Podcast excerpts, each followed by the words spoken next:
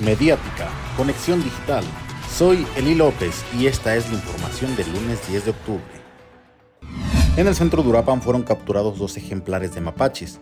Fueron reportados por un ciudadano y estos animales fueron asegurados por inspectores ambientales.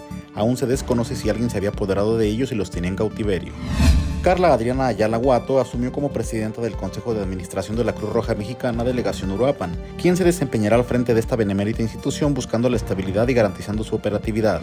Durante peregrinación del día de ayer en la colonia Latamaco explotaron cohetones, provocando que una procesión de fe se convirtiera en tragedia resultando varios devotos heridos.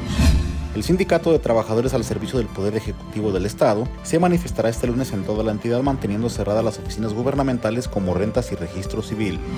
A través del programa Fuerza Mujer se han colocado 128 millones de pesos en financiamiento a proyectos productivos impulsados por mujeres, informó el gobernador Alfredo Ramírez Bedoya.